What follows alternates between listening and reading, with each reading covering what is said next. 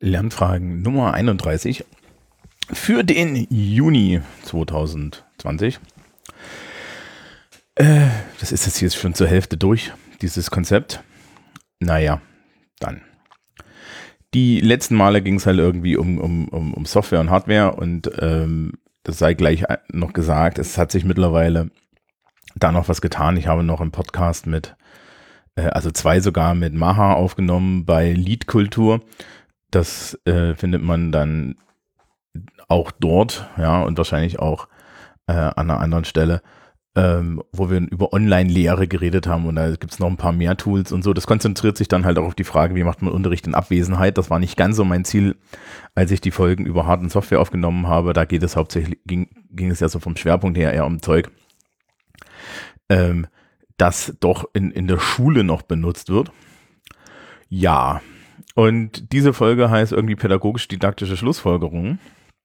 Und äh, wer in den Feed guckt, stellt ja fest, dass es äh, schon, schon Folge 29a gibt, äh, in der ich so, so mal so manifest-pamphletartig äh, Dinge zusammengefasst hat. Und in die Richtung geht es jetzt nochmal weiter. Also ich möchte nochmal ähm, so ein bisschen jetzt aus, aus digitalem Unterricht so die eine oder andere didaktische Schlussfolgerung machen äh, im Zweifel dann auch so ein bisschen äh, darauf hinweisen, worum, womit man sich beschäftigen muss. Ähm, die Kritik, die ich in 29a habe, hat sich leider bisher noch nicht geändert. Die Aufnahme hier ist aber auch zwei Wochen später.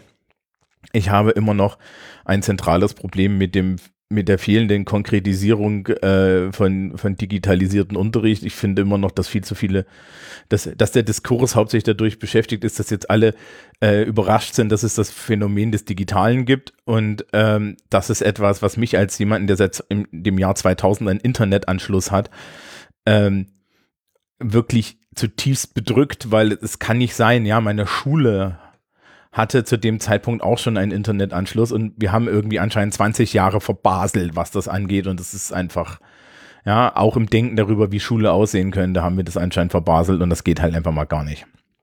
Okay. Ja, ähm, das ist jetzt hier kein Rahn-Territorium so richtig. Dementsprechend müssen wir uns damit auch nicht wirklich, besch also beschäftige ich mich damit jetzt nicht.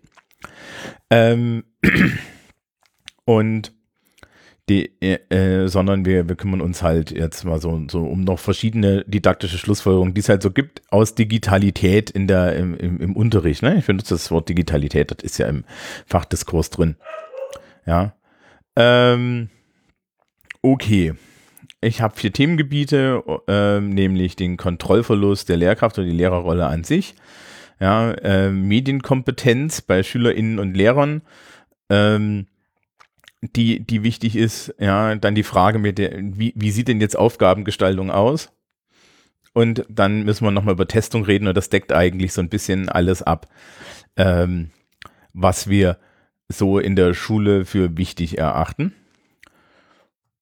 Und los geht's mit der Lehrerrolle. Also, ähm, Lehrkräfte haben traditionell ein relativ hohes, äh, eine relativ hohe Kontrolle über die Schülerinnen und Schüler. Ähm, ich kann euch da ein aktuelles Beispiel machen. Ich habe gestern mit einer Mutter geredet äh, aus, dem, aus dem Umfeld und die hat jetzt Kinder im Homeschooling, weil wir haben es ja, zur Zeit der Aufnahme Mai 2020 und die Schulen sind geschlossen wegen Pandemie und so. Und ähm, die meinte dann, ja, ihre Tochter macht daheim halt viel, viel weniger und äh, ein Hefteintrag abpinseln oder so, äh, das dauert Stunden. Und dann habe ich gesagt, naja, in der Schule geht das schneller, weil da ist der Lehrer da und der Lehrer gibt das Pacing vor und ähm, dem kann sich die Schülerin nicht entziehen, ja. Und dann sagt die Mutter, das ist richtig, ja, und äh, deswegen macht das sie auch so fertig, ja, also dass das Kind das daheim nicht macht, ja. Ähm, da, daraus zeigen sich zwei Dinge für, für die Lehrer. Also Lehr Lehrerinnen und Lehrer sind externe, äh, können externe Taktgeber sein und damit sind sie wichtig für Sozialisation von Schülerinnen und Schülern, weil sie, weil sie diesen unter anderem auch zeigen, ähm, äh, dass es dieses Lernen im eigenen Tempo ähm, nicht unbedingt immer angemessen ist und vor allen Dingen auch nicht das Arbeiten im eigenen Tempo. Ja, also Sprich, Arbeiten im eigenen Tempo ist durchaus ein Luxus, das viele Leute haben. Und Arbeiten im te eigenen Tempo muss man auch lernen. Und das ist die Sache zweiseitig. Auf der einen Seite sollte es in der Schule immer Lehrgänge geben, wo Schülerinnen und Schüler darauf angewiesen sind, im Tempo der Lehrkraft zu lernen und im Zweifel auch eine soziale Aushandlung dessen zu machen. Ja, also zu sagen, okay, hier, Herr Brandt, wir brauchen noch ein bisschen. Kommt mir in meinem täglichen Berufsleben regelmäßig vor, auch mit meinen erwachsenen Schülerinnen und Schülern. Und auf der anderen Seite ähm, es muss Schule dann halt auch Freiräume geben, damit die Menschen selbstbestimmt lernen. Ja, und das, da ändert sich aber, äh, da ändert sich aber die, die die Lehrkraft an sich, ja, da ändert sich also die Lehrerrolle. Die, bisher äh, viele, auch, auch ich sehe das auch bei meinen älteren Kollegen gerade, ja, aber auch bei jüngeren Kollegen haben viele Lehrerinnen und Lehrer die Vorstellung, ähm, dass sie besser wissen, was die Schülerinnen und Schüler tun sollten als die anderen. Also dass es ein tiefes Misstrauen gegen selbstgesteuerten Unterricht gibt. Insbesondere, weil Lehrkräfte die Erfahrung machen müssen, dass Schülerinnen und Schüler im selbstgesteuerten Unterricht langsamer sind. Ja, das stimmt im Übrigen nur, wenn Schülerinnen und Schüler den selbstgesteuerten Unterricht nicht gewöhnt sind. Jetzt gucken wir in die Arbeitswelt der Moderne und stellen fest, das meiste davon ist selbstgesteuert. Ja? Auch in großen Unternehmen und so weiter. Ja, du kriegst Ziele von oben rein, aber wie du dann damit umgehst, ist sehr oft selbstgesteuert. Ja, ergebnisorientiertes Management hat sich doch an vielen Stellen durchgesetzt. Nicht an allen, das ist klar. Ja, deswegen sollten Schülerinnen und Schüler mit Fremd- und mit Selbststeuerung zurechtkommen. So. Ähm, wenn wir jetzt die Digitalität, also eine, digital, ja, so, so, so eine digitalisierte Welt zur Grundlage nehmen, ähm, dann haben wir wieder diesen Punkt, dass Anwesenheit in der Schule eigentlich für viele Dinge, die Unterricht leisten soll, insbesondere selbstgesteuerter Unterricht, nicht zwingend notwendig ist. Es wäre sogar aus Sozialisationsgesichtspunkten vielleicht eine schlaue Idee, ähm, größere Teil des Unterrichts irgendwie für Sch Schülerinnen und Schüler ab dem Alter von 13, 14 Jahren äh, eben nicht in Anwesenheit zu machen oder aber zu sagen, es muss eine Anwesenheit in der Schule da sein, aber es muss kein vorstrukturierter Unterricht da sein. Also die, die, die zentrale Frage, die sich für die Schule stellt, ist erstens, sind, ist sowas wie Dreiviertelstundeneinteilung irgendwie noch äh, vor einer modernen multivariaten Realität zu rechtfertigen? Und ähm, wenn ich digitalisierten digitalen Unterricht mache, ja, ähm, wie kann ich als Lehrkraft mich noch auf mein, äh, auf meine, ja, meine Oberherrschaft und mein, mein, meine Kontrolle versteifen, ja. Also sprich, in dem Moment, wo ich digitalisierten Unterricht habe, wird der multivariat. In dem Moment, wo ich digitalisierten Unterricht mache, ist es sehr, äh, wird es immer häufiger Unterricht, der nicht in Anwesenheit ist, weil ansonsten kann ich mir einen Großteil der digitalen Mittel sparen. Ja, es macht halt keinen Sinn, eine iPad-Klasse zu haben, wo dann am Ende der, die Lehrkraft sagt, so, und jetzt guckt ihr alle auf euer iPad und macht dort die Aufgabe da hat das iPad denselben Wert eines Zettels. Wenn wir sagen, wir geben allen Schülerinnen und Schülern WLAN und ein iPad, dann muss meine Aufgabenstellung anders sein. Wir kommen nochmal zwei Aufgabenstellungen in, in, bei Kapitelmarke 3 dazu. Wenn diese Aufgabenstellung dann anders ist, in Klammern freier, dann verliere ich als Lehrkraft auch die Kontrolle die ich gerne äh, über den Ablauf habe. Das hat zwei Konsequenzen. Das erste, die erste Konsequenz, wir kommen hinten dann nochmal zu bei der, ja, ist die Aufgabengestaltung. Die zweite Konsequenz ist, meine Lehrerrolle wechselt sich nämlich dorthin, wo wir ja eigentlich schon seit Ewigkeiten sein wollen, nämlich zur Lernbegleitung. Und ich kann eine engere Betreuung machen, weil ich dann halt auch anders herangehen muss. Ich muss nämlich Schülerinnen und Schüler ein Angebot machen, ja, ähm, dass sie mich als Ressource benutzen, dass sie zu mir kommen und mich als Ressource benutzen für Informationen, für Strategien und so weiter. Gleichzeitig erhöht das aber auch die Effizienz meines Unterrichts. Also das ist eine Erfahrung, die habe ich ganz persönlich gemacht. Ich, ja, ich habe jetzt auch Unterricht im digitalen und im Präsenzunterricht, weil ich Abschlussklassen habe. Wir machen in dem Präsenzunterricht nur Dinge, die wir in Anwesenheit machen können. Primär bei mir in Englisch jetzt Vorbereitung auf eine mündliche Gruppenprüfung. Da habe ich, ja, ich habe gestern die ersten Stunden in Anwesenheit gehalten, als ich das hier aufnehme. Ja, ähm, das Wichtigste war, dass die Leute so eine Gruppenprüfung erleben und dann erleben, dass die Schwierigkeit der Gruppenprüfung nicht das, nicht das Englisch sprechen ist, Ja, das haben sie ganz schnell mitgekriegt, sondern die Kombination aus Inhalt und sozialer Kompetenz. Die ist nicht nur zwei Drittel der Noten wert, sondern auch die eigentliche Schwierigkeit. Die Schülerinnen und Schüler können ausreichend Englisch, um sich in so einer Gruppenprüfung 20 Minuten miteinander zu verständigen. Da habe ich überhaupt keine Ängste. Ja? Was, sie, was das Problem für sie ist, ist aus der Aufgabenstellung und der, der Gruppensituation eine Situation zu schaffen, in der sie gut arbeiten. Das kann ich nur in Anwesenheit. Ja, solche Dinge kann ich nur in Anwesenheit tun. Ähm, eine Aufsatzberatung kann ich am besten in Anwesenheit tun, wo ich im Dialog mit Schülerinnen und Schülern über ihren Aufsatz rede. Ja, aber viele andere Dinge muss man nicht in Anwesenheit tun. Zum Beispiel ja, hat jetzt meine Schülerschaft von mir ähm, eine, eine große Gruppenaufgabe Aufsätze bekommen und ähm, sie, sie kriegen das Angebot, dass sie eine Beratung kriegen. Sie können aber auch, äh, äh, sie kriegen aber auch jeder von mir eine dann dann durchkorrigierte Ver Version zurück.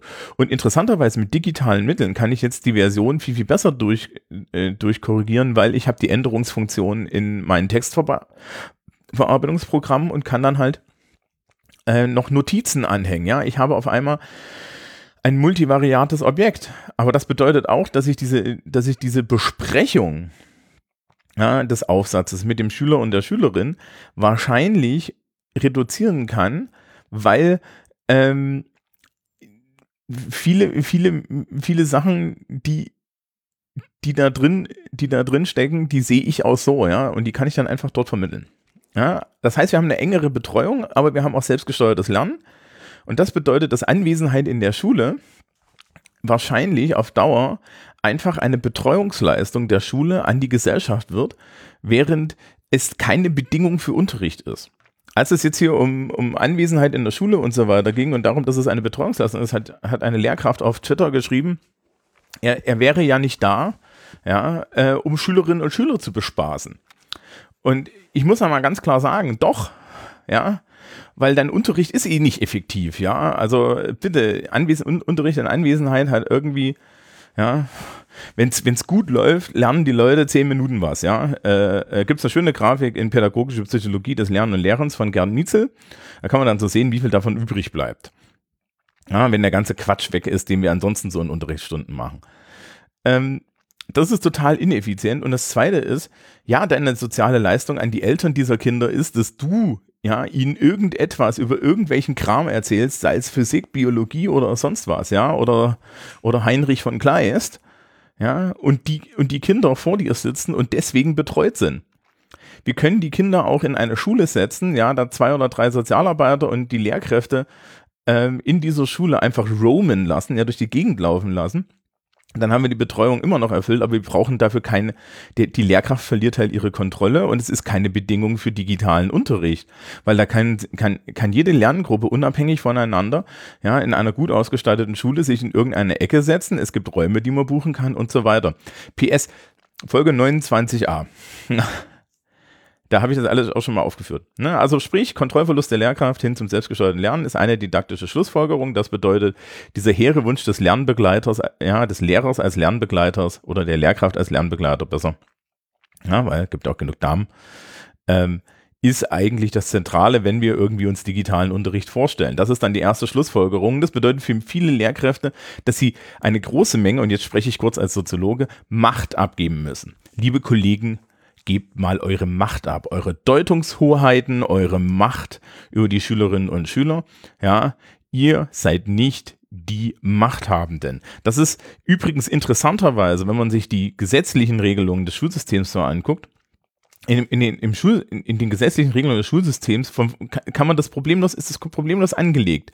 Ich habe jede Menge formale Macht, ja, ähm, die habe ich danach immer noch, ja. Sanktionieren dürfen wir immer noch, aber die soziale Macht, ja, also im, im Foucault'schen Sinne sozusagen, die ähm, verlieren wir Lehrkräfte halt in digitalem Unterricht, einfach weil wir den Kontrollverlust erleiden, dass Schülerinnen und Schüler mit erstmal für uns von außen hermetischen Medien äh, arbeiten und dort eigenständig arbeiten.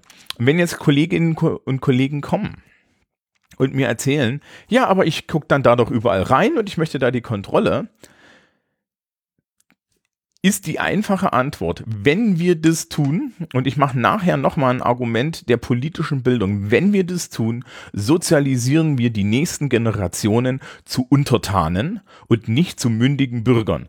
Ja, wir machen Kinder die Erfahrung, dass Staats, ja, vom Staat gesteuerte Menschen in, in, das, in ihre kleinste Arbeit hineingucken.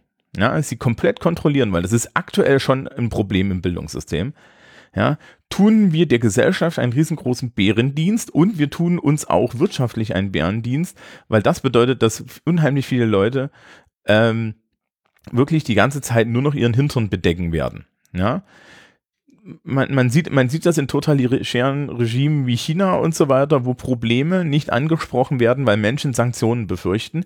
Genau das ist das Problem. Ja, äh, man, man lese da von Foucault, ja, äh, äh, wie heißt das? äh, Stra äh, Dings und Strafen. Ich stehe in den Shownotes. Ähm, da, ja, da ist, da, das ist genau, das ist genau das Problem, was wir dann haben. Also sprich, wir haben, äh, äh, ja, wir haben wirklich dieses Problem, dass dann äh, die, die, die Schülerinnen und Schüler eigentlich zu Untertanen er, erzogen werden. Und äh, das ist insofern total spannend, weil das ist eigentlich das, was man eben äh, nicht haben möchte. Äh, das ist, Buch heißt übrigens Überwachen und Strafen. Und wie gesagt, äh, ist ein Klassiker, das kennt man so. Äh, ich schreibe es dann mit in die Show Notes. Gut, das zur Lehrerrolle. Also sprich, wir müssen als Lehrer hin zu einer freiheitlicheren Lehrerrolle. Ähm, als Lehrkräfte wissen wir sehr oft immer noch, was für die Schülerinnen und Schüler besser ist. Aber vielleicht sollten wir anfangen, äh, sollten wir anfangen, ihnen das als Hinweis zu geben und sie wenigstens den Fehler machen lassen. Ja, man muss ja nicht in irgendwelches Told you so verfallen dann am Ende, sondern man muss, ja, man muss den Raum für die Fehler zulassen und das ist eigentlich auch die Aufgabe von Schule, nämlich Menschen unter kontrollierten Umständen Fehler machen lassen, ja, damit sie daraus lernen. Fehler sind Lernorte. Auch das ist übrigens tatsächlich dann in, Digi in, in digitaler Welt viel, viel einfacher, weil nämlich Fehler auch bei Weitem nicht so viel kosten. Ja, okay. Nächstes Thema, äh, Medienkompetenzen. Das speist sich auch aus einer realen, ähm, aus, aus, aus, aus realen Beobachtungen. Es wird in, in, gerade von Medienpädagogen, von Digitaldidaktikern unheimlich oft damit argumentiert, dass unsere Schülerinnen und Schüler ja alle Digital Natives sind und das ist auch richtig. Jeder Zehnjährige läuft mit einem Smartphone durch die Gegend. Das sagt, und ich wiederhole es hier gerne nochmal, ich habe es an 29a schon gesagt, das sagt nichts über deren Technikkompetenzen aus, gar nichts. Ja, wenn man dann genauer hinschaut und ich mache auch so ein bisschen Erhebung mit meinen Schülerinnen und Schülern, stellt sich heraus, die meisten Menschen haben keine Ahnung, was sie dort benutzen. Das bedeutet, ähm, sie haben eine Handlungskompetenz mit diesen Geräten. Sie haben keine Deutungshoheit mit den Geräten. Sie haben keine inhaltlichen Kompetenzen mit, mit den Medien. Da kommen wir dann gleich nochmal drauf. Ähm, und sie haben vor allen Dingen keine, äh, sie haben vor allen Dingen keine technische Souveränität. Also sprich, das Gerät und äh, die Software diktiert den Menschen, wie sie damit arbeiten und sie können das nicht hinterfragen, geschweige denn haben sie eine Deutungshoheit darüber, was denn das, was da passiert, bedeutet. Menschen in meinem Alter, ne, so, so Ende 30, insbesondere in Nerdkreisen, sind alle mit der Genese von Internet, mit der Genese von Computern aufgewachsen. Ja, ich, ich gehöre auch zu einer, zu einer Gruppe, die es nicht mehr geben kann. Wir haben allen Computern beim intelligenter werden zugeguckt. Ja, wir haben alle noch gerne mal in irgendwelchen, ja, in, in, in den Eingeweiden unserer DOS-Rechner rum, äh, äh, rumgefummelt, um zu herauszukriegen, warum das nicht funktioniert. Selbst Menschen, die technikferner sind, haben äh, äh, lustige Horrorerlebnisse mit Drucker, Druckertreibern und so weiter hinter sich. Ja? Ähm, das sind Erlebnisse, die haben moderne Jugendliche nicht. Die haben einfach Technik und diese Technik funktioniert und sie ist zu größten Teilen im, im Sinne von Arthur C. Clarke magisch. Ja, also sie ist so komplex, dass, die, dass sie keiner versteht und dann ist sie von Magie nicht unterscheidbar. Das führt aber zu dem Problem, zu einem Problem für Schule. Ja, die Annahme, dass wir digitale Medien benutzen müssen, weil die Schülerinnen und Schüler sie benutzen, ist auf der einen Seite richtig, auf der anderen Seite viel zu kurz gegriffen. Wir müssen digitale Medien nicht nur benutzen, wir müssen digitale Medien auch erklären, ja, verständlich machen und vor allen Dingen eine Mündigkeit im Umgang mit diesen digitalen Medien herstellen. Und das ist auch eine didaktische Herausforderung für Lehrkräfte wie für SchülerInnen, weil die SchülerInnen haben diese Mündigkeit noch weniger als die Lehrkräfte und die Lehrkräfte haben sie aktuell an vielen Stellen schon nicht. Ja, und es gibt halt auch keine Möglichkeit, die einfach zu erlangen. Ja, also äh, jetzt gerade im, im Bereich Schul, Schließung und so weiter, führe ich regelmäßig Diskurse, die ich echt eigenartig finde. Ja. Ähm, wo, wo man dann sieht, dass die Menschen die Technik in ihrem Design nicht verstehen und deswegen Hürden und Chancen der Technik nicht verstehen. Das ist aber eine zentrale Aufgabe von Schule auch an die Schülerinnen und Schüler zu vermitteln. Und das passiert nicht. Das, ja, und dazu, ich habe mir vorhin schon gesagt, ich mache jetzt noch ein politisches Bildungsargument. Dazu ist Datenschutz wirklich mittlerweile einfach mal, also Datenschutz und äh, netzpolitische Themen, ja, im weiteren Sinne, sind mittlerweile einfach mal ein, eine Aufgabe der allgemeinen politischen Bildung. Solche Sätze wie Datenschutz statt Pädagogik können sich nur Menschen leisten, die so überprivilegiert sind und die so in ihrer, in, in, ja, die so in ihren Privilegien drinstecken, dass sie nicht glauben können, dass es Grundrechtseinschnitte gibt für Menschen, die digitale Medien benutzen. Das geht wirklich nur, wenn du ein weißer Typ bist, ja, mit viel Kohle. Es tut mir ja echt leid, liebe Mediendidaktiker. Und ihr wisst, wen ich meine. Ja, also es geht mir echt auf den Sack, so eine Scheiße zu erzählen. Datenschutz ist wichtig. Es ist Souveränität über meine, über meine Person im Internet. Und es ist ein Lehrthema. Und es hat Vorrang vor der Benutzung aller möglichen beschissenen Apps und aller möglichen Geräte, ohne dass wir darüber nachdenken.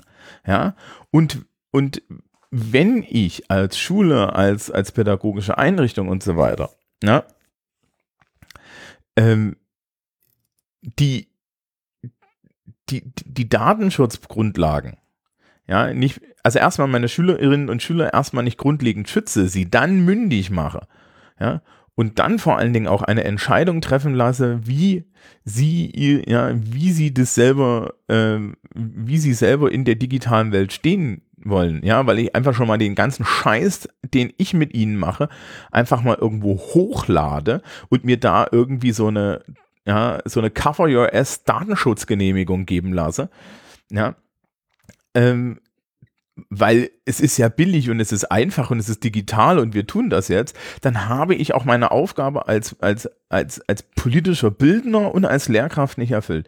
Ja, Datenschutz ist also politische Bildung und Datenschutz gehört in jeden Unterricht als Thema.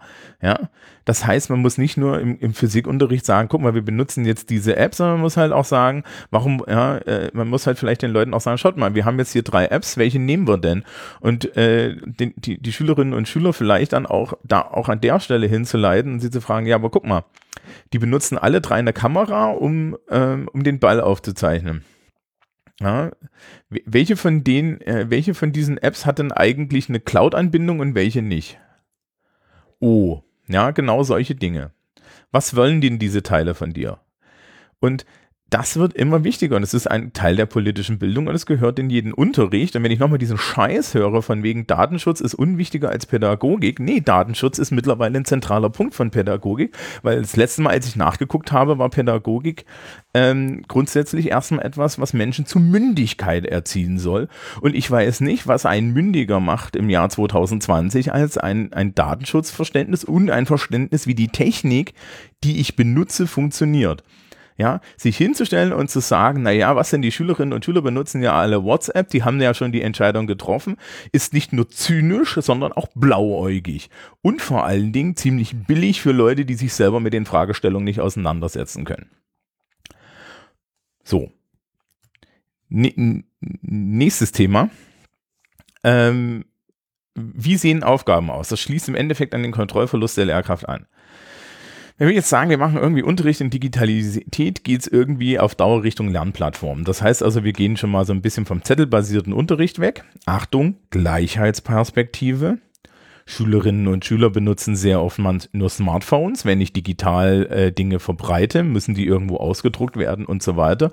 Weil sehr oft ist die Bearbeitung dann doch noch ähm, per Hand zu erledigen. Also insbesondere aktuell ist das ja so ein Ding, dass einfach ganz viele händisch auszufüllende Arbeitsblätter verschickt werden. Ja. Da muss man dann halt auch mal endlich zum, zumindest zum änderbaren PDF kommen, liebe Kinder. Ja. Und selbst wenn das denn digital auszufüllen ist, haben viele Menschen keinen Zugang zu den Geräten, also haben wir da immer noch ein Problem. Ja, das ist die Gleichheitsperspektive, aber ja, zentral, wenn wir sagen, wir machen digitalen Unterricht, dann muss eigentlich auch die Unterrichtsplanung transparent in einer Lernplattform drinstehen. Meine Erfahrung jetzt zu Corona-Zeiten, und das ist nicht nur etwas, was jetzt mit meinen erwachsenen Schülerinnen und Schülern passiert, sondern auch an anderen Stellen, ist ähm, tatsächlich, dass die Schülerinnen und Schüler von uns mittlerweile dauerhaft Wochenpläne verlangen ja, und auch Eltern von kleineren Kindern diese Wochenpläne von den L L Lehrkräften einfordern und man dann merkt, dass viele Lehrkräfte keine Wochenpläne haben, sondern halt äh, Schwellen- oder Hammerunterricht machen. Wer das nicht kennt, Schwellenunterricht ist der, wo die Lehrkraft auf der Türschwelle überlegt, was sie tut. Hammerunterricht ist der Unterricht, wo die Lehrkraft das Klassenbuch ausschlägt und den schönen Satz sagt, ja, was haben wir denn letzte Woche gemacht? Ja, das kann es nicht sein. Ja, wir haben jetzt als Lehrkräfte im Digitalen mehr Zeit, die Planung zu machen. Das heißt aber auch, dass wir sie machen müssen. Das, ja, das bedeutet halt für uns mehr punktuelle Arbeit, im Nachgang aber auch eine große Entlastung an vielen Stellen, weil ähm, ich halt eine Aufgabe gebe und die läuft dann in einer Woche oder in zwei Wochen zurück und ich in dieser Zeit halt meine Zeit, siehe Punkt eins mit Betreuung verbringen kann. Ja? Also das sind, das ist genau das. Das bedeutet auch, dass ich mir an vielen Stellen dann die Frage stellen muss, kann ich eigentlich die, die Stoff- und die Themenwahl meinen Schülerinnen und Schülern freigeben? Sehr sinnvoll. Wir haben gerade über auch inhaltliche Medienkompetenz geredet. Ja, das heißt, ich muss halt meinen Schülerinnen und Schülern erstmal sagen, da draußen ist das Internet, das sind diese Bibliotheken. So funktioniert das. Geht dorthin, sucht euch eure Informationen selber. Dann tun die das und dann komme ich an und, und sage, okay, jetzt setzen wir uns mal hin und machen eine Quell, machen eine Quellenanalyse äh, und gucken uns mal an, welche Quellen hast du ausgesucht, nach welchen Kriterien, hast du dir darüber Gedanken gemacht, hast du dir darüber keine Gedanken gemacht, was bedeutet das eigentlich? Das ist Unterricht Richtung Kompetenzen, ja. Und da sind wir bei dem nächsten, diese freien Aufgabenstellung, die freie Stoffwahl. In, in Rückschluss der Kontrollverlust der Lehrkraft über das Detail der Aufgabe. Ja, weg von die Schüler machen, was ich sage, und das ist gut so für alle, hin zu die Schülerinnen und Schüler machen äh, das, was ich von ihnen möchte, und zwar frei, ja, führt halt auch dazu, dass dass dort Kompetenzen überhaupt wachsen können. Kompetenzen wachsen nicht, wenn ich irgendwelche Scheiße angebe. Kompetenzen wachsen noch weniger, wenn Leute vorgefertigte, äh, vorgefertigte PDFs und sonst was auf ihren iPads anklicken. Ja, das ist ja noch enger als ein Zettel. Also das ist genau ähm, das Problem, wenn wir, wenn wir neue Aufgabenstellungen und so weiter denken, dann kann das eigentlich auch nur unter Kontrollverlust der Lehrkräfte äh, passieren und halt hin zu einer neuen Lehrerinnen- und Lehrerrolle. Und da stellt sich dann auch die Frage, wie viele der Proponenten von digitalem Unterricht eigentlich gerne diese Machtposition verlieren wollen. Ja, also es scheint ja doch sehr zum Bild der Lehrkraft zu gehören und auch zum, zum, zu, zu, zur Sozialisation von Lehrkräften. Ja, äh, das zu sein, was ich immer Halbgötter in Tweet nenne. Letztes Thema das letzte Thema ist dann die Frage, wie testen wir dann? Ne? Das ist ja so die, die, die, die andere Seite. Wir haben ja immer Selektion. Es ist wohlfeil von unheimlich vielen Lehrkräften, so zu tun, als wären wir für Bildung zuständig. Wir sind genauso für Selektion zuständig. Es ist aus meiner Sicht wirklich mittlerweile hochnotpeinlich, ja, wenn Leute sich da hinstellen und, und so tun, als wären sie als Lehrer Bildner, wenn sie genau wissen, wie viele Arbeiten sie, sie zu korrigieren haben.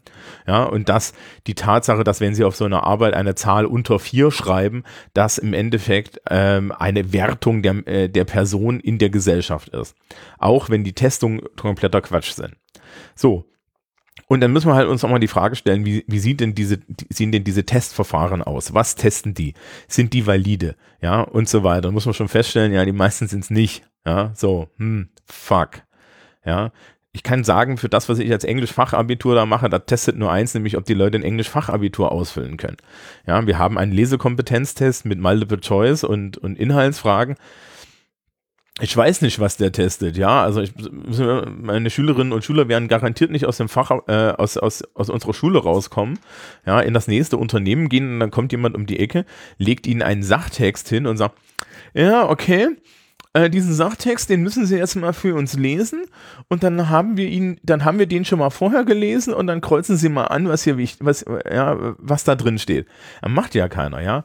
Also wir testen da im Endeffekt so hintenrum vielleicht die Lesekompetenz, aber wir testen auch keine Lesekompetenz, die sinnhaftig ist, weil ähm, wir sehr selten Zusammenhänge testen, sondern im Endeffekt ist es halt ein verkappter Sprachtest.